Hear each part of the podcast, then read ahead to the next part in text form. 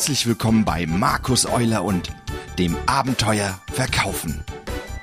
Hier gibt es Neuigkeiten aus der Verkaufspraxis, wirksame Methoden und Techniken, Interviews mit Top-Verkäufern oder auch einfach nur spannende Dialoge mit Menschen, die eine Geschichte zu erzählen haben. Kurzum, alles, was das Abenteuer Verkaufen so einzigartig und spannend macht. Es freut sich auf Sie, Ihr Markus Euler. Ja, hallo und herzlich willkommen zur 25. Ausgabe vom Abenteuer Verkaufen.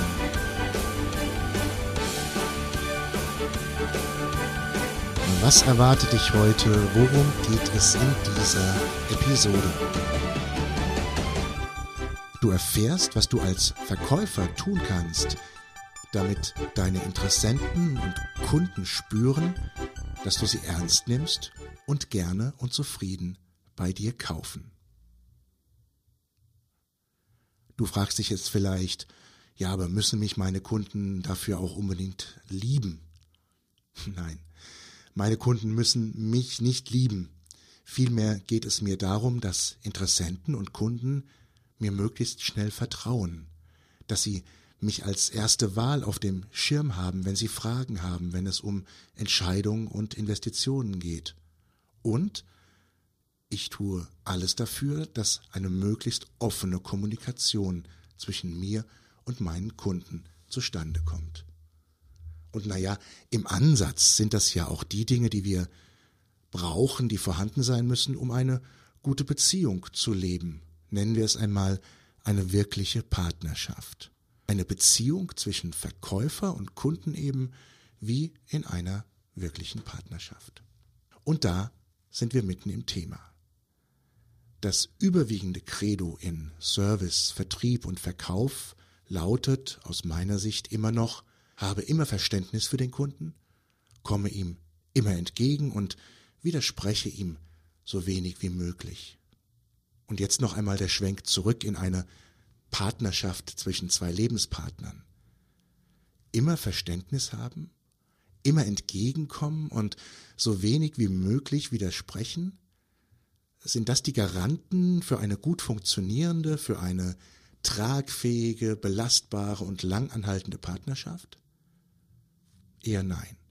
Auf den ersten Blick wäre eine solche Beziehung vielleicht konfliktfrei und einfach, aber auf den zweiten Blick wahrscheinlich auch unspektakulär oder sogar langweilig. Beide Partner sind dann füreinander wertvoll, wenn sie sich gegenseitig in der Weiterentwicklung unterstützen, wenn sie sich helfen, neue Perspektiven oder blinde Flecken zu entdecken. Sie können dann gemeinsam bessere Entscheidungen treffen als einer von beiden alleine.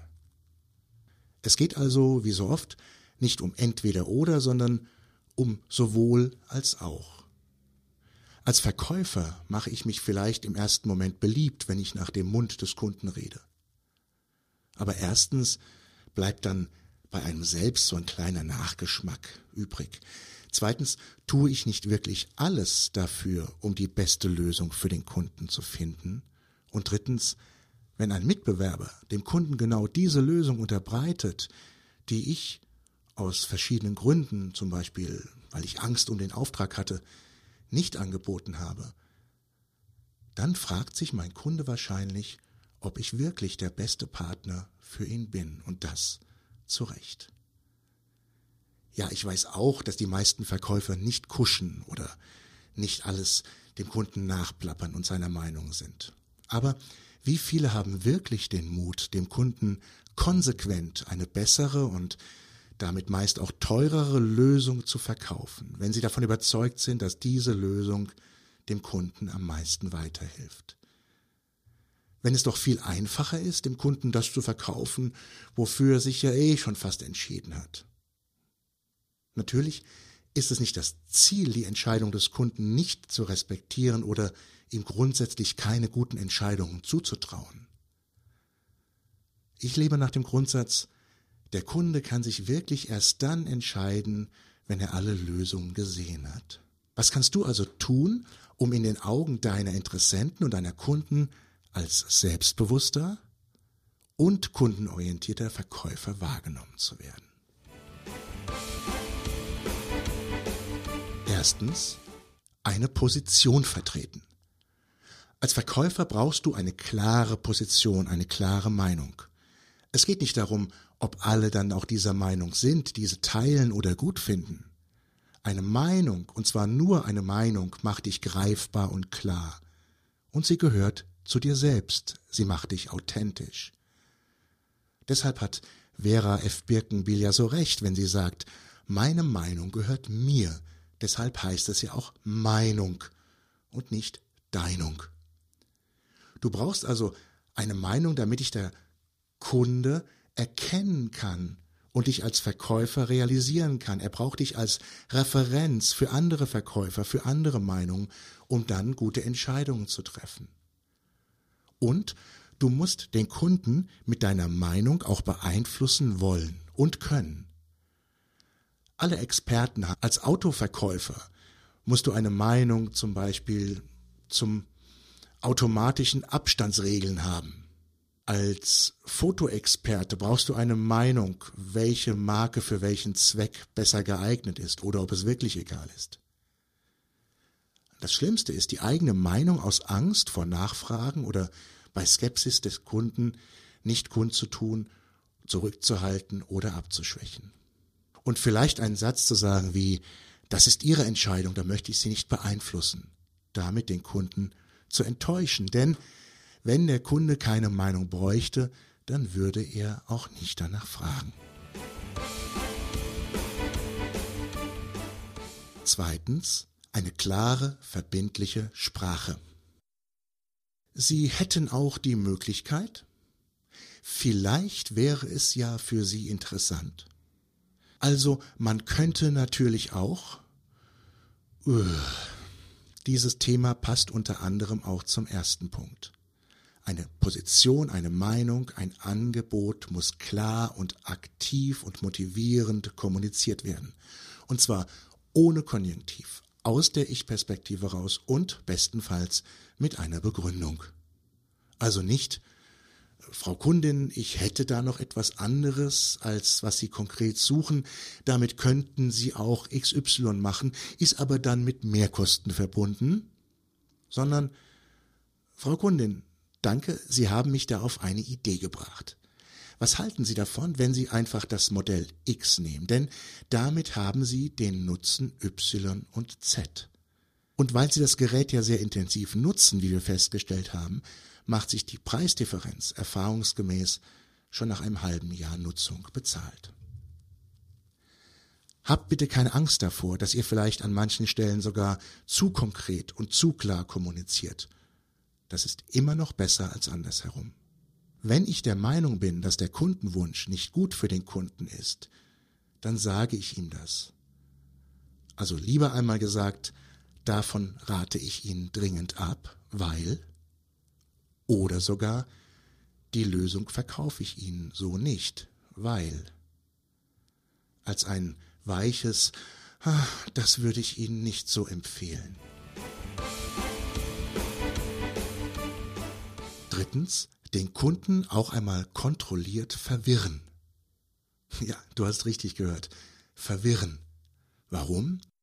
Nun ja, erst wenn wir verwirrt sind und etwas verunsichert sind, denken wir auch über andere Optionen nach. Wir hinterfragen Dinge.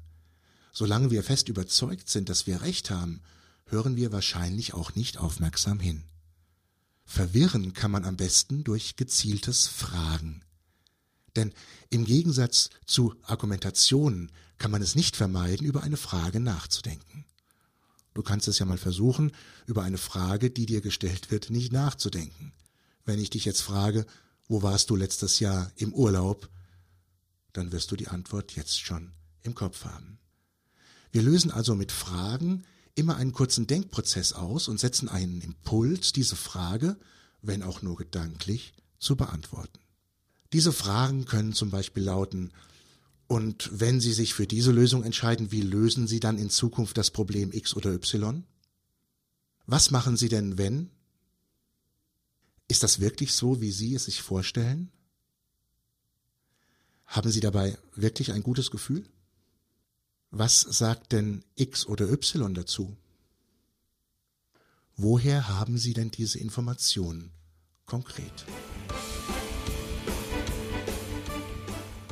Viertens, dem Kunden die Entscheidung abnehmen.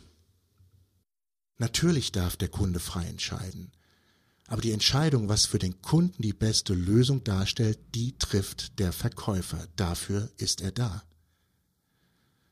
Also entscheidet zuerst einmal der Verkäufer. An alle, ich entscheide doch nicht für meinen Kundenverkäufer. Vielleicht liegt es genau daran, dass viele Kunden es sich noch einmal überlegen müssen oder mit anderen Menschen sprechen wollen. Aber sie haben ja keine andere Wahl. Wenn ein Kunde, nachdem er mit einem Verkäufer gesprochen hat, ein Geschäft verlässt oder den Telefonhörer auflegt und nicht entscheidungsfähig ist, dann kann das höchstens noch mit der Entscheidungskompetenz des Kunden zusammenhängen, aber nicht mehr mit dem Produkt oder der Dienstleistung. Es ist wie beim Arzt. Der Arzt trifft aufgrund seiner Kompetenz die Entscheidung, was für den Patienten am besten ist und verkauft diese Lösung dem Patienten. Dieser entscheidet dann, ob er die Pillen schlucken will oder nicht. Als Verkäufer muss man wollen, dass andere wollen. Punkt. Schau dir diese vier Punkte noch einmal an und versetze dich in die Kundenrolle. Ist es nicht das, was du als Kunde auch gerne hättest und vielleicht oft vermisst? Weil Verkäufer eben keine klare Position vertreten, unverbindlich und schwammig reden, sich rausnehmen aus der Sache, dir keine kritischen Fragen stellen und am Ende eine Entscheidung von dir wollen, ohne dass sie selbst eine getroffen haben. Ja, wenn dir diese Episode gefallen hat, dann freue ich mich über eine Bewertung bei iTunes und wenn du jemanden kennst, der auch vom Abenteuer Verkaufen profitieren kann, dann empfehle es gerne weiter. Und natürlich freue ich mich, wenn du beim nächsten Mal wieder dabei bist. Vielen Dank, dass du heute einen Teil deiner Zeit mit mir verbracht hast. Ich wünsche dir viel Spaß und Erfolg bei der Umsetzung. Tschüss und bis zum nächsten Mal, sagt Markus Euler. Das war eine weitere Ausgabe vom Abenteuer Verkaufen. Feedback, Fragen oder Themenwünsche? Gerne direkt an feedback at markus-euler.de. Bis zum nächsten Mal.